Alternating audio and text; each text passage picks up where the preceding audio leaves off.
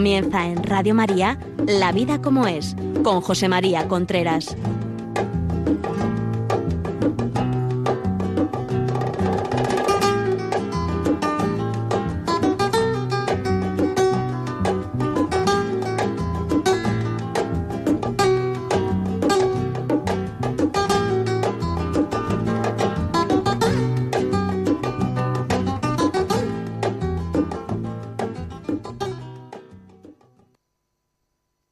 Luis. Hola, buenos días. Aquí estamos nuevamente, amigos, en La Vida como es. Ya saben ustedes que este es un programa que estamos en Radio María todos los miércoles a las 11 de la mañana. Les habla José María Contreras. En este programa, La vida como es, díganselo a sus amigos. Ya saben que hablamos todas las semanas de temas relacionados con la familia, educación de los hijos, relaciones de pareja, noviazgo, temas de sexualidad, o sea, todo lo, el día a día, la vida como es, el día a día.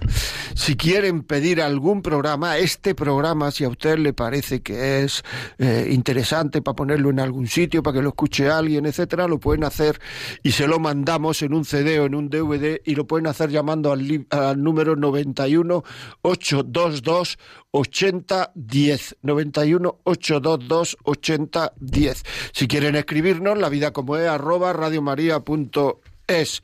Y si quieren escucharlo, simplemente no tenerlo, sino escucharlo, a partir de esta tarde o mañana por la mañana lo pueden descargar en el, eh, en el podcast de Radio María. Entran en Radio María, podcast, La vida como es, y ahí estará el programa y lo podrán descargar. Muy bien. Esperemos que el programa de hoy sea de su agrado. Hoy vamos a hablar de consecuencias de la pornografía. Y como han visto, hoy vengo aquí con una ayudante, con una invitada especial, porque es una especialista en esto y yo tampoco es que sepa mucho, pero bueno, vamos a ver. Blanca Elía, buenos días. Buenos días, José María. Eh, Blanca es la... las relaciones públicas, ¿no? ¿Cómo se llama? La portavoz. La portavoz, efectivamente, la portavoz de una página web que yo les recomiendo, me la he estudiado antes de venir al programa, se llama Dale una vuelta. Dale una vuelta.com, ¿no? .org. .org, darle una vuelta .org, ahí tienen muchas, eh, muchos temas, muchas cosas relacionados con eh, consecuencias de la pornografía. Pues nada, muy buenos días, gracias por venir y es un placer tenerte aquí. Si quieres podemos hablar, ¿qué es darle una vuelta? Buenos días, José María, muchas gracias por haberme invitado en primer lugar. Eh, Dale una vuelta es no solo es una página web, sino es una plataforma ciudadana de concienciación y, ayuda eh, en todo lo relacionado a la adicción a la pornografía.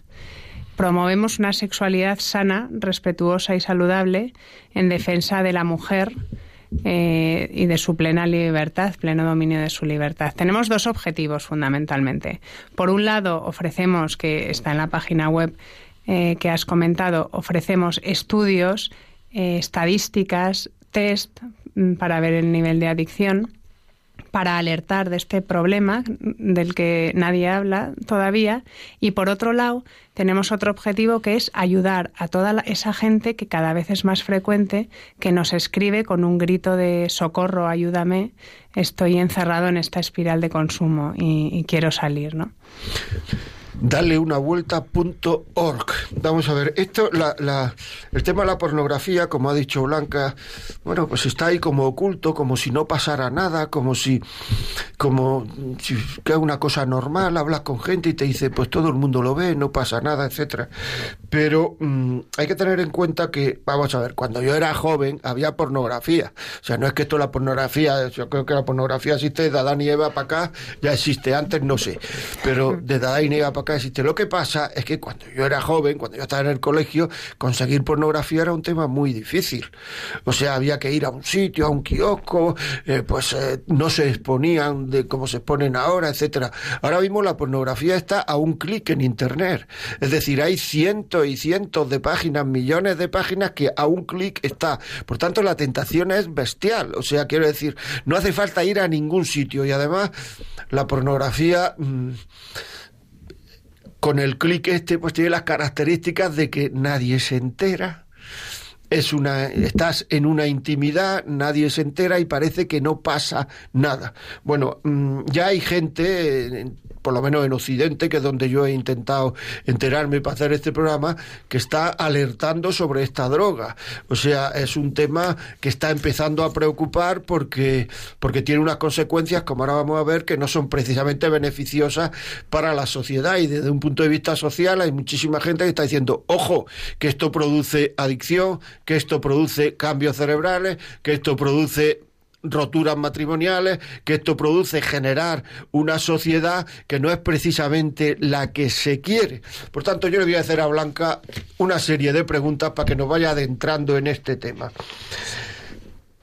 ¿Cuál es la edad media de, de inicio en la pornografía? Solemos decir que en torno a los 10 años de media. Esto quiere decir que desde los 8 años hay niños que están eh, consumiendo pornografía y luego a los 12, 14. La edad media que, están, que en los últimos estudios nos llegan son 10 años.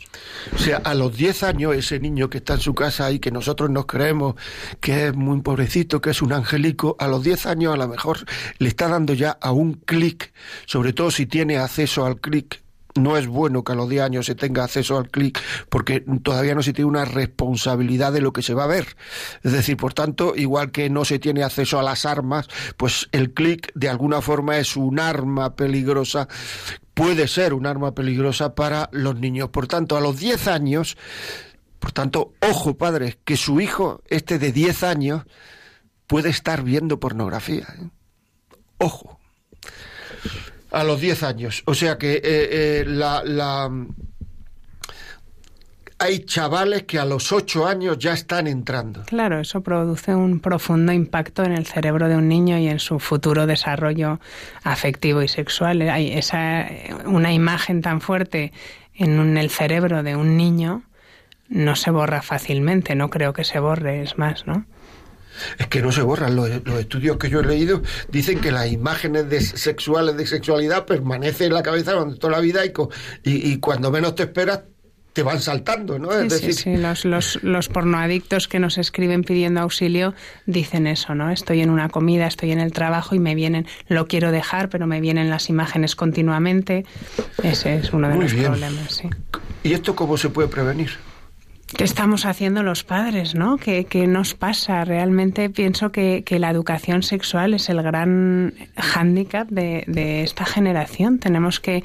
No hablamos de sexo. En, las encuestas que hacemos en los colegios cuando vamos a dar sesiones, preguntamos a los padres si hablan de sexualidad con sus hijos y algunos, muy pocos, dicen que sí. Preguntamos a sus hijos y nos dicen que no que han hablado alguna vez, pero que no, o sea, claramente en los que se creen que hablan algo no, no lo consiguen, no consiguen llegar, ¿no? La educación sexual tiene que empezar desde que son pequeños. No es una conversación que tienes con X años en la que le explicas cómo es una relación sexual, que también. La, la educación sexual empieza cuando estás bañando a tu hijo en la bañera y le empiezas a explicar que las partes íntimas se las limpia uno solo y además le avisas y le previenes que eso no se lo tiene que tocar ningún adulto jamás. Y que si alguna vez alguien le limpia o le toca, te lo tendrá que contar. A partir de ahí, siempre hay una amiga embarazada o tú misma y te preguntan por dónde salen los niños, cómo vienen los niños, y tú a su nivel le vas contando. Y por desgracia, en la calle tenemos tantas imágenes, la sociedad está tan hipersexualizada que no podemos pasar por las marquesinas de los autobuses viendo señoras desnudas y callarnos. Nuestro hijo va en el coche detrás mirando por la ventana. Tendremos que decir algo al respecto, qué es lo que está pasando, cómo se trata una mujer que, le, que aparece ahí. Y a partir de ahí se habla muchísimas veces. Por supuesto, ahí llegará la conversación de los nueve años, que no la retrasaría más, porque en educación sexual, José María, pienso que es mejor llegar un año antes y romper la, la, ingenuidad de un niño que un solo día después que ha estado o por sus amigos o por un clic que dices. Así es, es decir, ahora mismo estamos en la sociedad y hay mucha gente muy orgullosa de que se está hay más información sexual que nunca, es verdad, información, pero no formación. La información lo que le lleva a las personas es a saber más. Y entonces la información es el principio del marketing, te lleva a saber más. Generalmente si tú oyes beba tal bebida, beba tal bebida, beba tal bebida, pues llegas a un restaurante y entonces cuando no sabes qué pedir, pues tráigame esto a ver cómo es, porque la ha oído muchas veces. La información lleva a consumir, a consumir. La formación, no la información, lleva a saber las consecuencias de ese consumo ahora en mí, en la otra persona, ahora y en el futuro. Por tanto, hay como una especie de orgullo de que hay mucha información sexual y no hay educación sexual, no hay formación, hay información.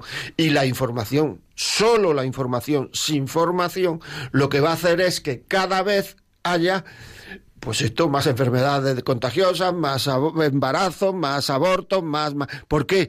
Porque se está dando mucha información y poca formación. No sé si estás de acuerdo con lo que acabo de decir. Es curioso que nos, hemos liberalizado en cuanto al sexo. Eh, todo el mundo te cuenta su planificación familiar, si va a tener más hijos, si no va a tener, si se ha hecho una ligadura de trompas así en el supermercado, sin más. Y sin embargo, cuando se ponen a hablar con su hijo, eh, y no saben qué decir que entiendo que te pase, ojo, ¿eh? que la primera conversación puede ser, mamá, eh, que es eh, hacer el amor, o más fuerte dicho, y bueno, bueno, pues te lo piensas un poco, lo hablas y dices, luego te lo explico, cariño. Luego le coges, le invitas a merendar, haces un plan especial y le explicas con todos los nombres, todos los pelos y señales, y por, y por supuesto, metiendo la palabra amor, que es lo que le va a faltar eh, en otros sitios de información, metiendo la palabra amor, le explicas con pelos y señales lo que es una relación sexual. Muy bien, pues ya, ya, sabemos, metiendo la palabra amor. Y aquí yo creo que es muy importante la labor del padre. Es decir, hay un libro por ahí que se llama Padre fuerte, hijas felices, padre se refiere a padres varones, donde a mí me sorprendió, donde a base de estudios te van explicando que, digamos, que la influencia sexual que tiene una mujer es o puede ser, pues, si su padre no hace nada, pues no es, pero si su padre se preocupa de hablar de sexualidad con sus hijos, la, la, la, la, visión que va a tener a través de su padre es lo que más le va a impactar. Y entonces hay estudios en que las mujeres retrasan el inicio del sexo, etcétera, en función de lo que su padre varón le ha dicho no hay una gran costumbre de los padres hablar con las hijas. No, no me refiero a las cosas íntimas propias de la mujer, la regla del otro, sino al concepto de sexualidad que tiene un varón. Los padres tendrán que hablar también con las hijas, ¿no? Sí, sí. He leído ese libro, es muy interesante. Ah. Además, dice que, que la mujer acaba eligiendo, si se ha llevado bien con su padre, termina eligiendo una pareja, un marido que se parezca a él, que, si te pones a pensar en casos puede ser, ¿no? Que haya elegido, eso quiere decir que un padre lo ha hecho bien, ¿no? Mm, sí que es verdad que yo en sexualidad recomiendo que esa conversación más potente, eh, la primera la tenga el, el hombre con el, el, varón hijo y la madre con, el, con la mujer, con la niña. Pero, por supuesto, eso no implica que a continuación, cuando llegues a casa de esa merienda especial o de ese día donde te lo han explicado, bueno, ¿qué? ¿Has hablado con papá? ¿Te lo ha contado? Y la madre entra ahí al mes siguiente, cuando estás estudiando en naturales con tu hijo y sale toda la reproducción sexual o sale, por ejemplo, la de las plantas o la de los animales, aprovechas y le vuelves a decir, ¿te acuerdas qué es lo que te explicó papá?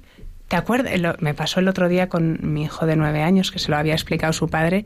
Este tiene como es como un poco básico y le, ah, vale, ¿lo has entendido? Ah, vale, dijo, a diferencia de otros hijos míos. Y, y estudiando yo le dije, ¿te acuerdas? ¿Quieres que te lo vuelva a explicar? Sí, que no me acuerdo, me dijo. O sea, que, igual que se lo explica. Sí, pero eso indica que lo están escuchando de una manera natural, porque si fuera una, una, manera, digamos, de picardía, etcétera, sí se acordaría. Sí, sí, eso es verdad. o sea, pero si lo están oyendo de una manera natural por parte de sus padres, pero claro, ¿quién es mejor que explique esto? ¿Los padres o que lo explique eh, el amigo más pillo de la clase, que es el que está haciendo, en fin, que va más adelantado en las picardías? Pues los padres es evidente, ¿no? O sea, es un tema que, porque además no se le va a olvidar nunca, ¿eh? Esto me lo explicó mi padre, esto me lo explicó mi madre. Así es, sí. Pienso, José María, que si te has adelantado antes de que haya haya oído nada, nada, por ahí, se le queda en el cerebro que estos temas se hablan con papá y mamá, de tal forma que cuando en el patio oyen una palabra que le suena ¿no? a este tema, eh, dicen, claro, a tus amigos no vas a decir que no sabes qué es porque eres un pringao. Vas a casa y dices, mamá, ¿qué quiere decir esto? Y tú vas y le respondes, aunque sea, me acuerdo también a una hija mía que le tuve que explicar que era un prostíbulo cuando aún creía en el ratoncito Pérez. Para mí fue desgarrador, porque explicar lo que es un puticlub es muy bestia para una niña. Fue desgarrador y aún creía en el ratoncito Pérez, pero me pareció que se lo tenía que contestar porque, por desgracia, ahora te ponen en los coches los anuncios de un... Sí, sí, sí, totalmente. y lo ven las niñas en tu coche. Sí, sí, sí, así es. Muy bien, pues como ven ustedes, estamos hablando de consecuencias de la pornografía. Todavía no hemos llegado a consecuencias, pero bueno, eh, esto va bien. Ya saben que pueden verlo, que pueden vernos si quieren en Facebook Live. Van a Facebook Radio María y ahí estamos nosotros hablando de esto. Vamos a ver, ¿qué hacemos si encontramos a un hijo de pronto con el móvil, etcétera, tal, viendo porno?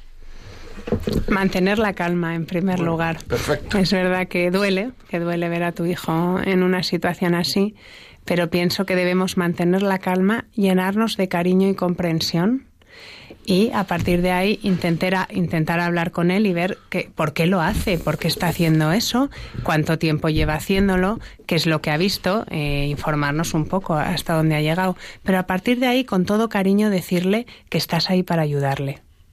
Y a partir de ahí invito a todos los oyentes que nos estén escuchando y tengan un hijo adolescente a aprovechar una cosa así para hablar. O, o desde 10 años. Bueno, sí, pero, pero para hablar de la pornografía. Quizá hoy es un buen día para coger a tu hijo y decirle, oye, ¿sabes lo que es la pornografía? ¿Sabes lo que está mostrando? Si ha visto algo, porque las cifras son que el 96% de los varones adolescentes se han encontrado durante la adolescencia con imágenes pornográficas, el 96% quiere decir que son todos. Tu hijo probablemente se habrá encontrado. Tendrás que explicarle qué es la pornografía y el daño que hace. Y si él no se ha encontrado, gracias a Dios, puedes hablarle porque sus amigos estarán metidos en eso. Con lo cual, pienso que hoy es un buen día para sentarnos con nuestros hijos y decirles, ¿quieres que hablemos de pornografía? Y así se evita el consumo hablando. Así se evita, bueno, se, se, evita con una buena educación sexual en primer lugar y con un buen control de, las pantallas en casa. Creo que, no, no podemos estar dormidos respecto a este tema. Creo que hay como unas indicaciones de los expertos muy básicas, como que el móvil no duerme en el cuarto, no te metes en el, el móvil al, al, cuarto de baño eh, para... No, es que para ducharme es que me pongo música es que ahora hay unos altavoces fantásticos que desde fuera dejas el móvil y el altavoz lo metes si quieres ducharte con música. Unas medidas que en tu casa se tienen, el, el móvil se deja en la mesilla, en un sitio de, por las noches, como ahora están en los Ahora se habla del parking de móviles, ¿no? hay han, inventado eso, ¿eh? han inventado esto. Sí, no, pero que hay familias que dejan el móvil en un sitio, como en un guardabolsillo de estos. Cargando por la noche. Cargando por la noche, todos los, mamá, la papá, los hermanos mayores, etcétera, lo dejan ahí y no se toca. No, es por si me dan un aviso. Bueno, mire usted, que siempre nos buscamos excusas para. Es decir, si te dan un aviso y es grave, pues ya te llamará la Guardia Civil. O sea, que decir, y además hay teléfonos fijos siempre en todos lados. O sea, que si es una cosa grave, no te preocupes que te van a pillar. Pero es que muchas veces esto de acostarse con el móvil. Bueno, ya si hablamos ya del móvil a las 3 de la mañana, a ver a ver cuántos likes he tenido en la foto que colgan en Instagram. O sea, una ansiedad de que solo me han puesto 23 likes. Es que son cosas porque además, pensando ayer cuando, cuando preparaba el programa, decía yo, bueno, pero ¿de qué estamos hablando? O sea, ya hay, pues esto que he dicho, hay una página en, en Estados Unidos, que lo voy a decir en inglés porque es como se llama, o sea, Fight the New Drug, luchar la nueva droga o luchar con la nueva droga. Yo le recomiendo también que entre esta página en la que estamos hablando, dale una vuelta.org. O sea, ya se están metiendo medidas y dentro de poco empezarán los gobiernos y el porque esto, esto va a más. Cuando los smartphones no tienen 15 años o menos.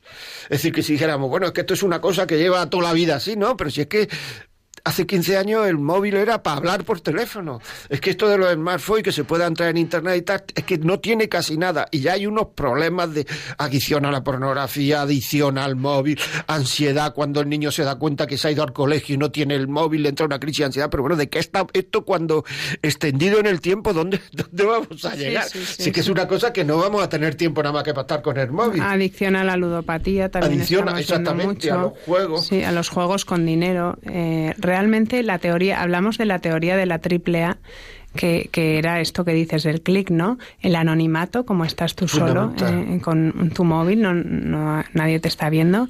La asequibilidad, lo fácil que es acceder, no cuesta ni nada, nada, cero, cero, eso es, clic, totalmente gratis a tu disposición. Y la accesibilidad, que es eso del clic, ¿no? Sin que nadie te vea. Triple A. Anonimato, accesibilidad. Y hace, eh, luego hay una cuarta que es la aceptabilidad. Aceptabilidad. Muy bien, bueno, vamos a escuchar una canción para ponernos muy, para animar un poco esto. Vamos a escuchar una canción y volvemos enseguida.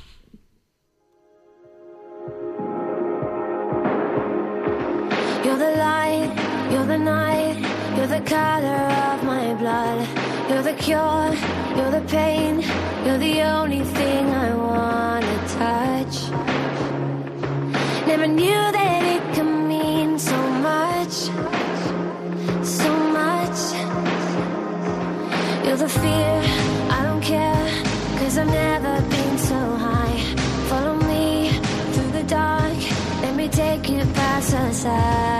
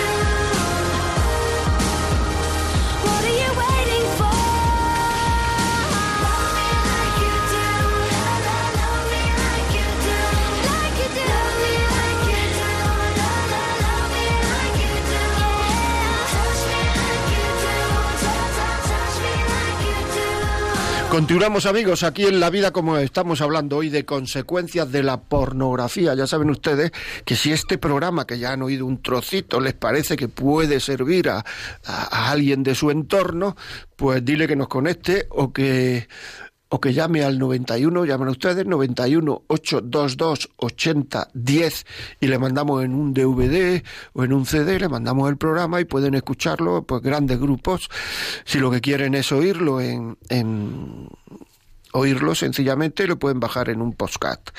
Radio María, La Vida como es, podcast, y lo bajan y lo escuchan donde sea. Por otra parte, si quieren hacernos preguntas, la vida como es arroba radiomaria.es. Y seguimos aquí con doña Blanca Elía, que es la portavoz de eh, la plataforma daleunavuelta.org. Daleunavuelta.org. Se la recomiendo.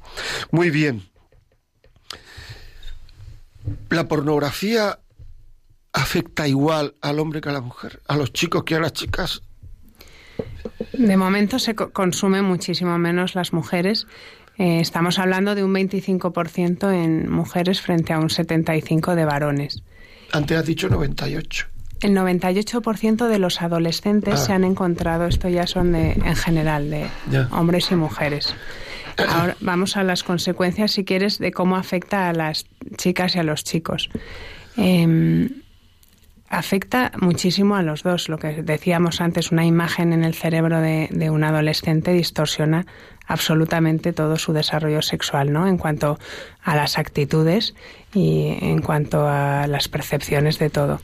Eh, quizá en las mujeres lo que está ocurriendo es eh, una baja autoestima brutal frente a, a los cuerpos que aparecen, por ejemplo, que son absolutamente irreales. Eso me lo han contado a mis Eso chicas. es, ¿eh? la- sí, sí, sí. Eh, supone semejante bajón de autoestima al ver son que ese cuerpos cuerpo perfectos, son cuerpos sea, perfectos que no existen, Que son no existen, son actores, además. Es que es- claro, Eso es, eso es. Las medidas son absolutamente irreales. Esto también, también está afectando a los chicos en cuanto a ellos también les baja la autoestima. Y luego está ocurriendo que esos chicos buscan a esos cuerpos en la vida real y no los encuentran, con lo cual tienen dificultades para encontrar una pareja, porque no les atrae nadie.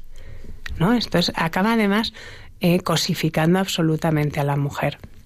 Por otro lado, estamos viendo cómo eh, es absolutamente irreal el, el- el placer que muestran en las relaciones sexuales en, en un vídeo porno, ¿no? Es absolutamente irreal en cuanto a la intensidad y al tiempo. Cuando un adolescente se forma creyendo que eso es una relación sexual, imagínate cómo le va a afectar cuando se enfrente a la primera. Es una frustración absoluta. Y luego está siendo tremendo el profundo impacto que está produciendo en la actitud de los hombres del trato frente a las mujeres, la jerarquización de, sexto- de sexos que está produciendo. Eh, se ven con derechos, se creen que lo normal es maltratar a una mujer, insultarla, escupirla. Esto es lo que pasa en el 90 y, 90 y pico por ciento de los vídeos pornográficos, que nadie habla un maltrato, una degradación absoluta a la mujer, que, que la pornografía ha pasado a ser como la celebración de la agresión a la mujer. Qué barbaridad. Voy a leer, si no te importa, una carta de, de un chaval que le he dicho que me la escriba para leerla aquí. Y es un chaval que, que está intentando salir de la pornografía, sencillamente. Y la voy a leer. Dice, no sabía lo que me estaba jugando cuando empecé a tontear con la pornografía. He sido adicto desde los 12 a los 20 años y me ha quitado las ganas de vivir. Cuando ya te das cuenta que la pornografía pasa a controlarte a ti y te convierte en esclavo, es que realmente tienes un problema. Con 18 años sabía que había tocado fondo. Los compañeros de clase nos, pasaban los nos pasábamos los vídeos. En cuestión de semana eso se volvió adictivo. Cuestión de semana, o sea, la adicción eh, no hace falta estar cinco años, ¿no? O sea, es, es rápida, ¿no? ¿no? Es una droga, te va pidiendo un poco más. Puedes empezar con un poco, pero ese poco te pide otro poco. Y puede ser que al final ese poco no quieras ver otra cosa sino porno. Pues fíjate, en cuestión de semanas se volvió adictivo. Lo hacía siempre y tenía la oportunidad y me pasaba horas viendo esa basura. He estado enganchado hasta los 20 años, es decir, un total de 8 años. A los 18 sabía que tenía que parar porque me afectaba en el día a día y me quitaba la ganas de vivir. Me sentía depresivo y esclavo, sentía vergüenza y sentimiento de culpa. Todo lo contrario a mi estado natural, extrovertido y alegre pasé de ser un chaval de buenas notas y buen deportista, aquí entre paréntesis digo, era el tercero de España en su categoría, o sea, deporte individual, a ser un mediocre en los estudios y a dejar de destacar en el deporte. Desde los 12 a los 20 años he sido esclavo, lo tenía que hacer todos los días varias veces. Mis relaciones familiares se vieron muy afectadas, no me hablaba con mi madre, pasaba de mis hermanos, mi vida se basaba en el consumo de esa basura. Ahora que no consumo esa pesadilla, tengo que luchar contra las constantes imágenes que están en mi cabeza y me generan tristeza, estado de ánimo cambiante, remordimientos de conciencia. A pesar de sentirme perdonado, es una lucha constante contra pensamientos sexuales. No sabía lo que me jugaba, me lo tomaba a broma, pero esto es algo muy serio, es terrorismo. Se destruye nuestra vida sin darnos cuenta, parece algo inofensivo, pero ya te digo, yo que he sido víctima, que no sabes lo que te estás jugando por hacer algo que no tiene ningún sentido. Las mujeres se convierten en objetos y solo puedes pensar en sexo. Ahora me estoy recuperando, vuelvo a sentir confianza, a poder relacionarme, a poder hablar en público, a sentirme libre. La pornografía se puede convertir en una adicción y te puede destruir la vida. ¿Quieres añadir algo? Porque vamos, el chaval aquí se ha... Bueno, le quiero felicitar por, por haber sido valiente, por haber cogido el toro por los cuernos y ese es el primer paso, reconocerlo. Y además dar testimonio es eh, una gran ayuda. Creo que, que es lo que decía antes, pongamos estos testimonios a nuestros hijos, digámosle la realidad de lo que está pasando porque nadie habla. Si alguno de los oyentes eh, quiere dar algún testimonio, nos puede llamar por teléfono. Dentro de un minuto daré el teléfono, nos puede llamar por teléfono. Lo puede hacer no diciendo la ciudad ni dónde, ni, dónde está. O sea, quiero decir, sin decir el nombre, sin decir nada, lo puedo decir. Si le da mucho corte, pues que nos escriba a la vida como es arroba radiomaria.es. Yo creo que los testimonios reales, porque muchas veces la gente que está viendo pornografía nos puede decir que que estamos exagerando. A mí me lo han dicho alguna vez, o sea que no estoy. Y, que está exagerando cuando uno lo que está diciendo son datos de revistas científicas, es decir, todavía no hemos entrado en. Eh, no, estamos, no se están dando opiniones personales, estamos diciendo cosas que le han pasado a este chaval y que cuentan las revistas científicas, o sea que no es que estamos exagerando, yo digo lo que, lo que leo. Es verdad que a mí un señor. Bueno, si me permite, es verdad que a mí un señor, porque antes ha dicho Blanca que bueno, esto, ¿no? Que, que, que, cada vez son imágenes como más duras, etcétera. Y que eso es verdad, porque la, sexualidad sigue la ley de los rendimientos decrecientes, que es esta ley que dice que si un día tomas langosta te gusta mucho, al segundo día también, al tercero, pero claro, si te tiras 20 días tomando langosta, llega un momento en que dices, bueno, me gusta, ¿cómo es que hace 20 días me gustaba tanto y ahora? porque sigue la ley de los rendimientos decrecientes. Entonces, para que la pornografía te enganche, cada vez hay que mm, hay que ver imágenes más duras, porque si ves siempre lo mismo, termina aburriéndote. O sea, hay que ver imágenes más duras, imágenes más duras, imágenes más duras. Claro, llega un momento en el cual, pues, cuando, sobre todo en personas casadas. Esto lo digo porque a mí me lo han dicho, o sea, no estoy exagerando, me lo han dicho personas casadas. Cuando vas a tener relaciones con tu mujer, que ya no es una cosa dura, que no es una cosa desconocida, pues ya puede no haber erección, puede no...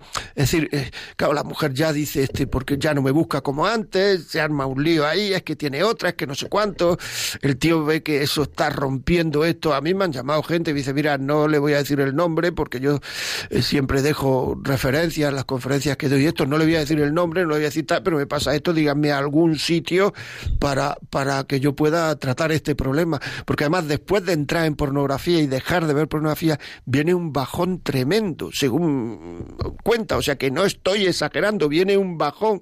Claro, si un bajón se repite muchas veces puede afectar al estado de ánimo de una manera seria, es decir, de un, no sé si un proceso depresivo o lo que sea, pero vamos, que tener bajones continuamente no es lo mejor para tener un estado de ánimo equilibrado. No sé, lo que he dicho, lo que te parece, lo que he dicho, o sea, si quieres agregar algo. Perfecto, perfecto. Me, me parece además que, que, que esto, que cada vez pide más y que acabas normalizando situaciones absolutamente extrañas, como por ejemplo el sexo en grupo, que es lo que estamos viendo en las noticias tan mediáticas estas, la zoofilia, el sadomasoquismo y por, si, por supuesto si tienes una pareja acabas te, te, acaba pareciendo absolutamente normal la promiscuidad, ya no te parece el para siempre y con esta ya mm, desaparece de tu vida. Es así porque uno se acostumbra digamos a lo que ve es decir, en la guerra, si cada vez que uno viese un muerto se pegara un susto y le diera un infarto, no habría guerra. Pero llega uno un momento en que considera normal ver un muerto en la calle.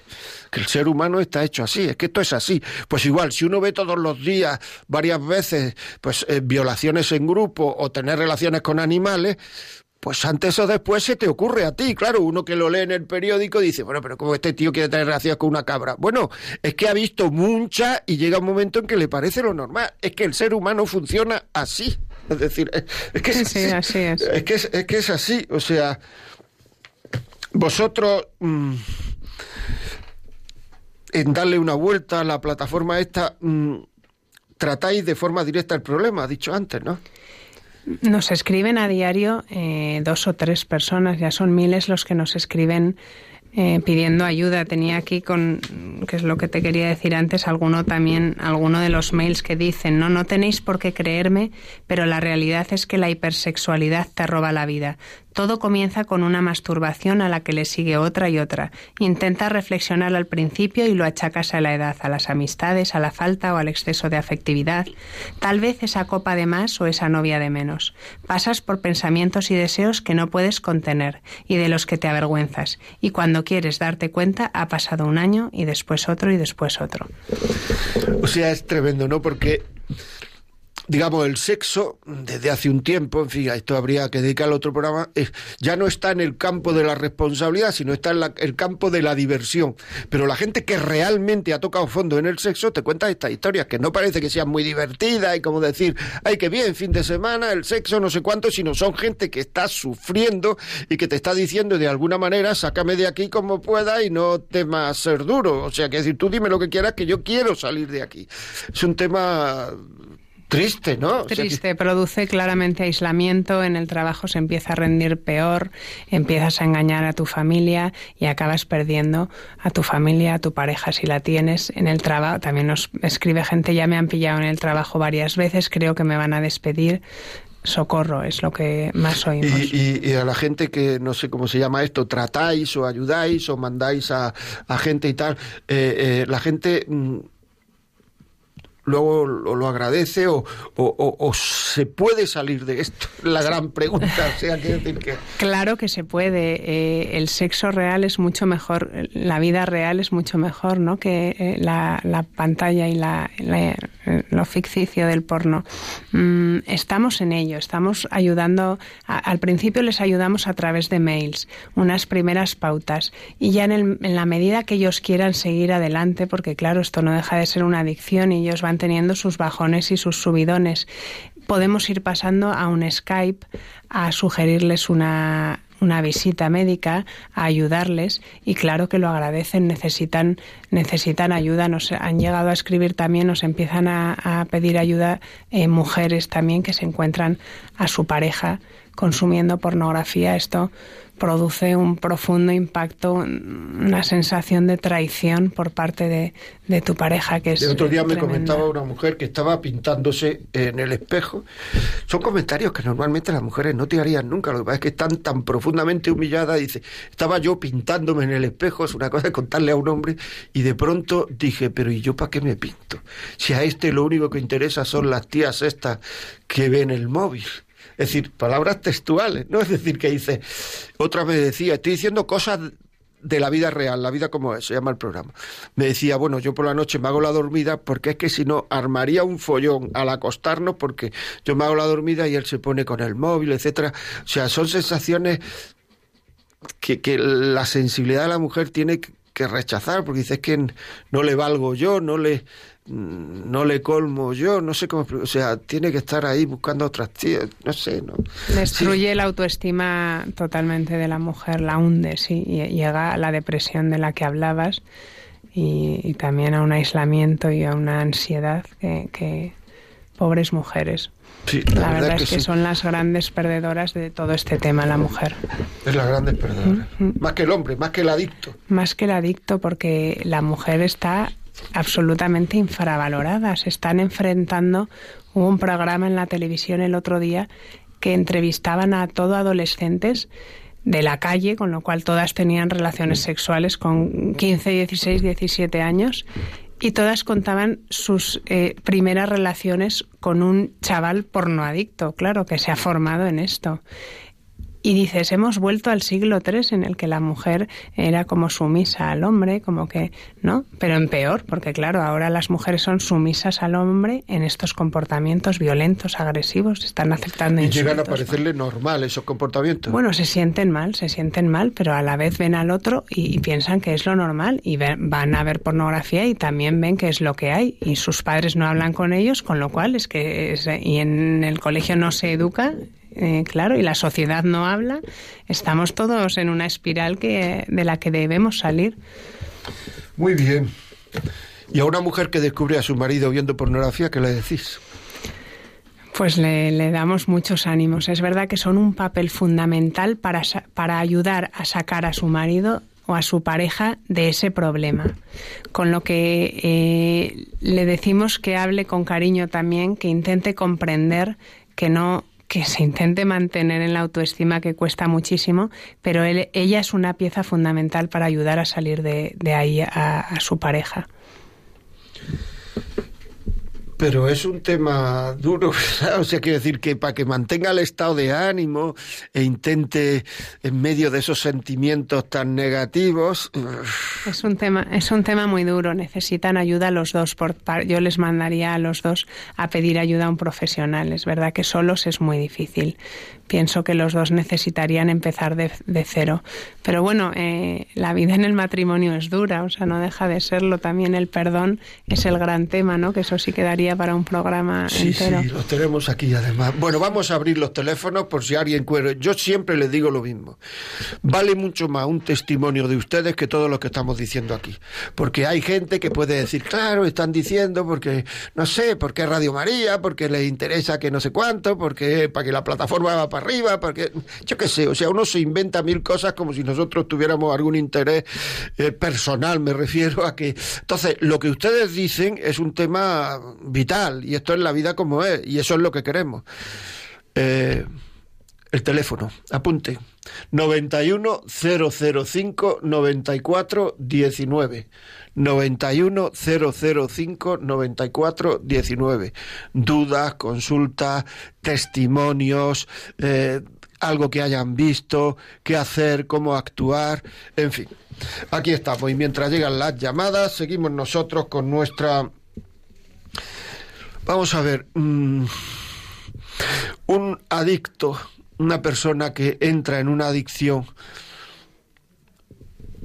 empieza diciendo no te preocupes, yo controlo, que no, que esto lo tengo bajo control, que yo controlo, yo controlo, hasta que llega un momento, pero ese momento es de la noche a la mañana, es de hoy para dentro un rato, en que se da cuenta que no controla.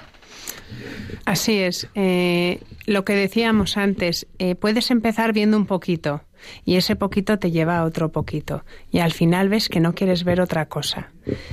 Una señal de alarma podría ser cuando utilizas la pornografía como recompensa, como un premio a algo que has hecho, ¿no? Un éxito profesional o bien que he jugado este partido y dices, venga, me merezco un premio. Esa podría ser una primera señal de alerta.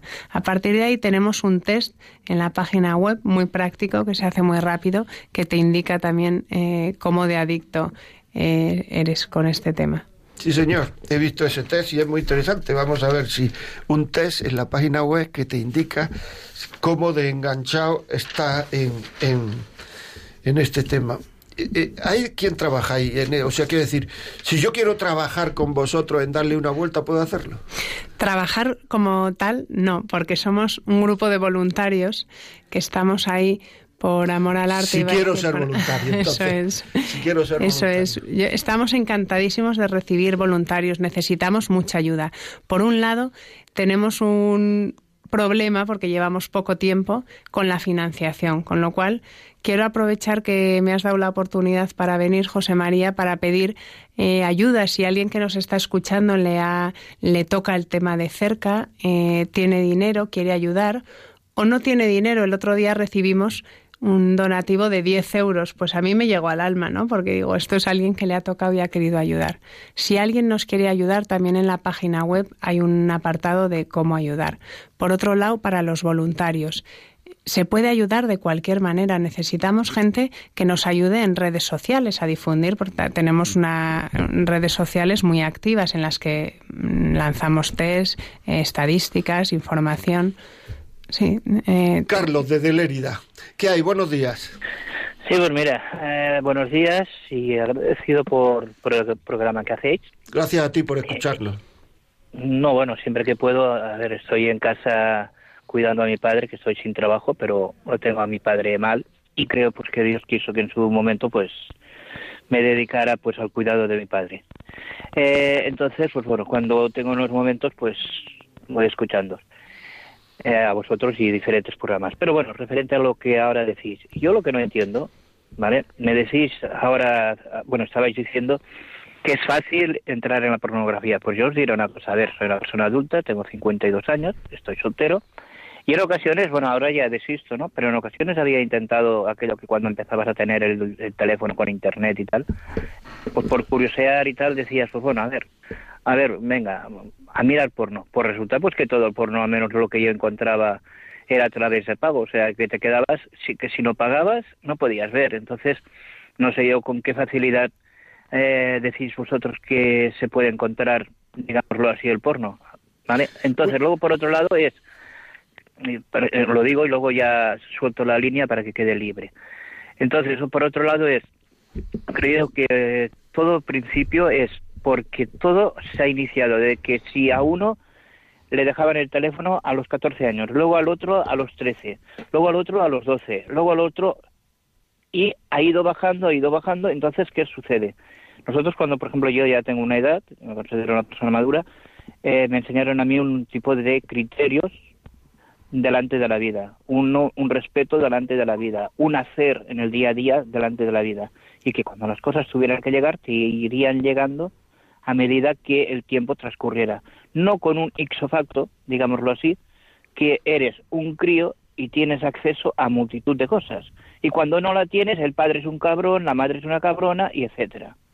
Y entonces esa es la base que creo yo que se ha ido fundando. Que resulta que ahora un crío que no tiene acceso a Internet con nueve años o con diez años o no tiene un teléfono móvil, resulta que los padres son lo más malo, lo más peor. Entonces todo se basa por unas condiciones de que han, han habido gente que han abierto unas puertas demasiado pronto a los demás y esos que han abierto las puertas a los demás los, los otros que tú podrías retener dentro de ti quieren que tú seas bueno dándoles un móvil, dándoles acceso, y si no eres un malo de la película. Eso es lo que creo yo. Entonces, ¿dónde está el fallo? No es que haya temas de adicción, no, es lo mismo que con el cigarro, con el tabaco. Eh, se les da acceso a poder fumar, sí, el tabaco prohibido a los mayores de 18 años. Pues resulta que el amigo de ese tiene 18 años, me consigue un cigarro, me consigue el otro y le da un tabaco, está le da claro, está claro, Carlos, está claro, está claro. Es, es... ¿Dónde está? Eh, el problema es la sociedad que han abierto las puertas demasiado pronto y el por qué aquel lo hace, tú no lo haces, tú eres la mala de la, de la película. Tú no lo haces, tú eres el papá malo. Creo. ¿Dónde está el fallo? Muchísimo. Donde ha habido demasiada libertad. Muchísimas gracias, Carlos, muy amable. Ahora te contestamos. Vamos a atender otra llamada y enseguida te contestamos. Rosa, buenos días. Buenos días. Dígame. Eh, bueno, mira, me ha parecido muy apropiado eh, el programa para comentar algo que veo que está sucediendo, pues precisamente me está sucediendo a mí en mi móvil.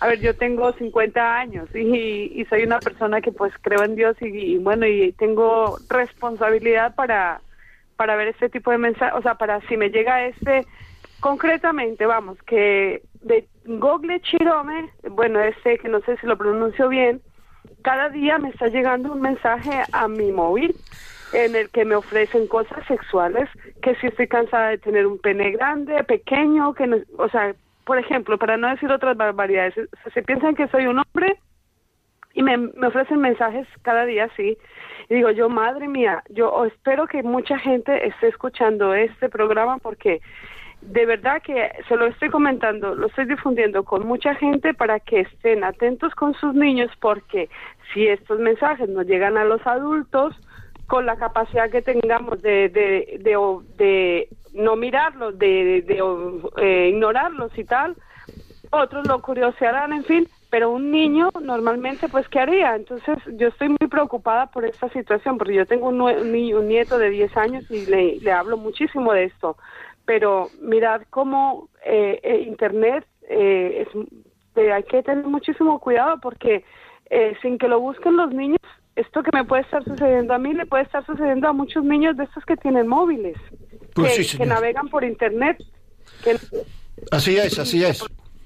entonces a mí me gustaría de verdad aprovechar este programa para que lo escuche mucha gente, si de alguna manera puedo denunciar esto, porque lo he estado pensando a ver cómo hago yo para denunciar que por qué llegan a los móviles mensajes que no se piden, que no se buscan, pero cada día, cada día, cada día, cada día, o sea, es una pasada. Muchas gracias. Ahora intentaremos contestar. Asunción, buenos días. Soy yo. Mira, Sí. Es para decir que quizás sea pasado de rosca, pero una amiga inglesa, una mujer de mundo que conocía mucho de la vida, decía que cuando un hombre es infiel, la esposa mm, es más inteligente si se hace un poquito mm, la despistada, porque la esposa es diferente al resto de las mujeres y que un hombre no se acuerda de los ojos de la camarerita que había en París porque se la olvida, porque no le, no le interesa y en cambio la esposa es confidente y amiga y entonces es preferible porque el hombre siempre vuelve a ella. Era su teoría y es una mujer muy de mundo y muy sabia. Gracias. Muchas gracias. Bueno, vamos a contestar. Teodora, ahora mismo te llamamos. Espera un momentito que vamos a intentar contestar. Vamos a ver. Carlos ha dicho, desde Lerida nos ha dicho que, que él no sabe dónde hay pornografía gratis. Tampoco vamos a dar pistas ahora dónde hay, pero quiero decir, Carlos, es que es evidente que, que, que bueno, lo que han dicho las demás señoras ya, ya, ya, ya lo demuestra que, que, que, que eh, sin pedirlo te está llegando, ¿no? Blanca. Cada vez más fácil, o sea, el vídeo- en la época de, del tema de la manada fue eh, el vídeo más buscado con la- las imágenes de cómo la Sí, violaron, sí, ¿no? sí. De- de- y se encontraba, o sea, que, que es que ahí está. Yo, mm, cuando me estabas diciendo, digo, bueno, pues le voy a dar la enhorabuena a este hombre, porque vamos, o sea, quiero decir, si no encuentras tal, pues mira, más fácil, que eh, mucho mejor.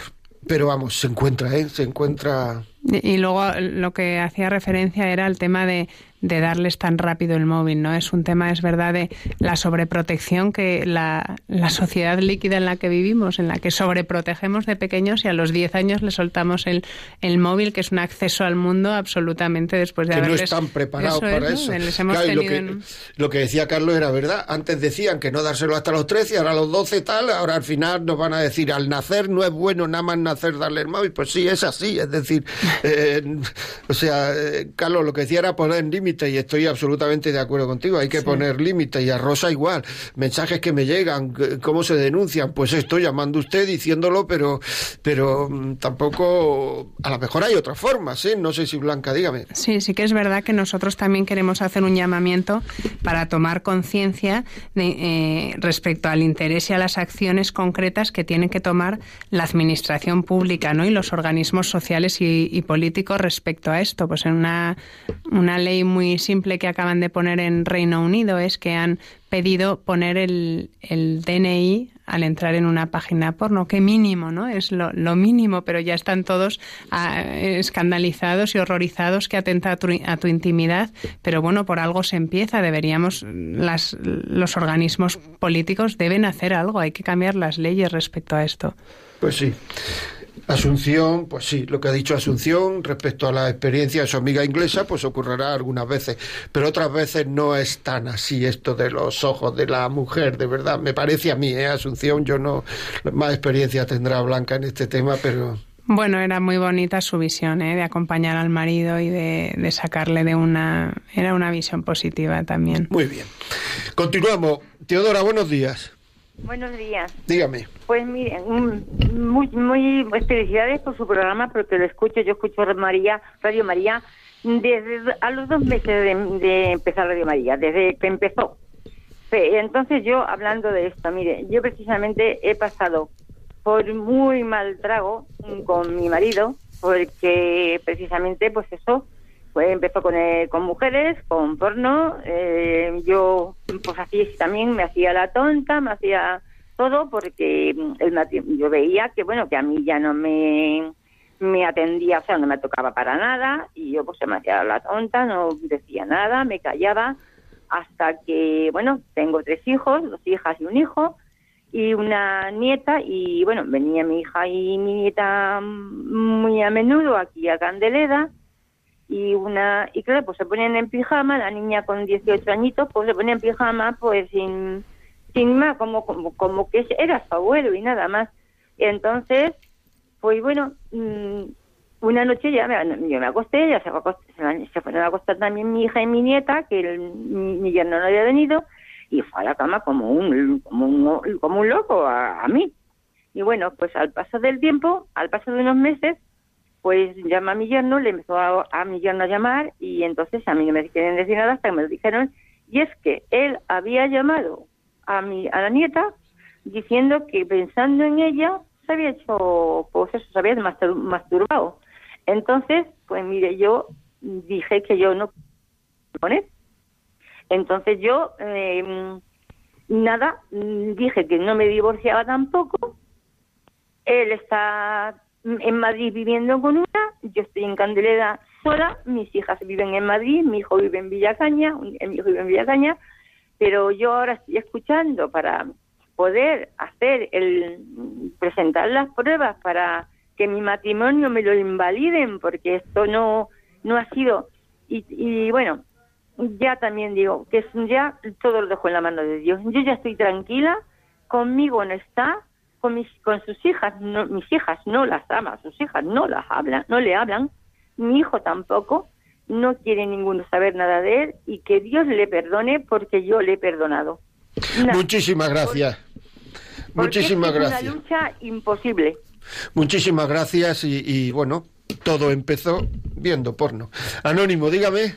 Eh, mire, eh, yo cuando oigo en la televisión alguna noticia sobre eh, sacerdotes y el clero, pues que han salido que son pederastas, pues a mí se me caen, pues toda la, si tengo alguna torre encima, pues se me cae, se me cae, porque ahora puedo, eh, soy testigo fiel de que de que los pederastas no, no, no, no son algunos sacerdotes que salen ahí, ni el clero, ¿eh?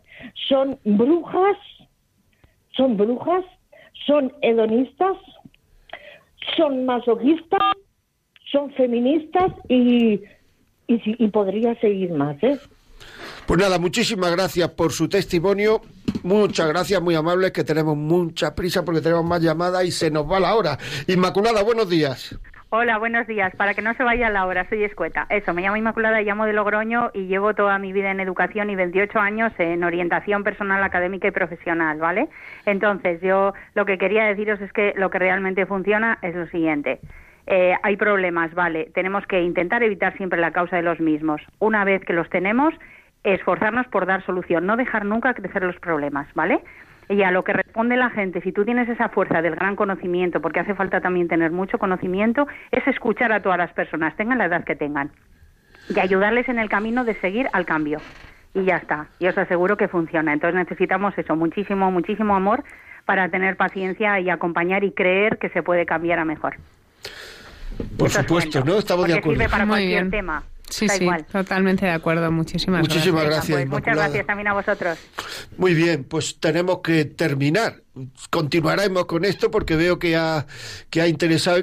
Ya saben ustedes que, que si quieren este programa, llaman al 91 822 8010 y se lo mandamos a casa. O sea, eh, se lo mandamos en un CD, en un DVD y, eh, también pueden mm, descargarlo en, en, ¿cómo se llama esto? En podcast. En podcast, La Vida Como Es, Radio María La Vida Como Es, podcast y, y, y descambiarlo. Estoy tan acelerado porque es que aquí a las 12 hay que cortar porque viene el ángel. O sea que muchísimas gracias a todos.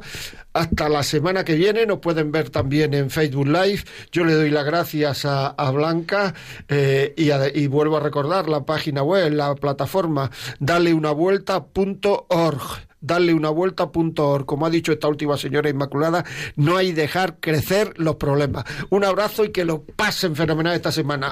El miércoles que viene a las 11 estamos aquí. Hasta luego, amigos. Adiós.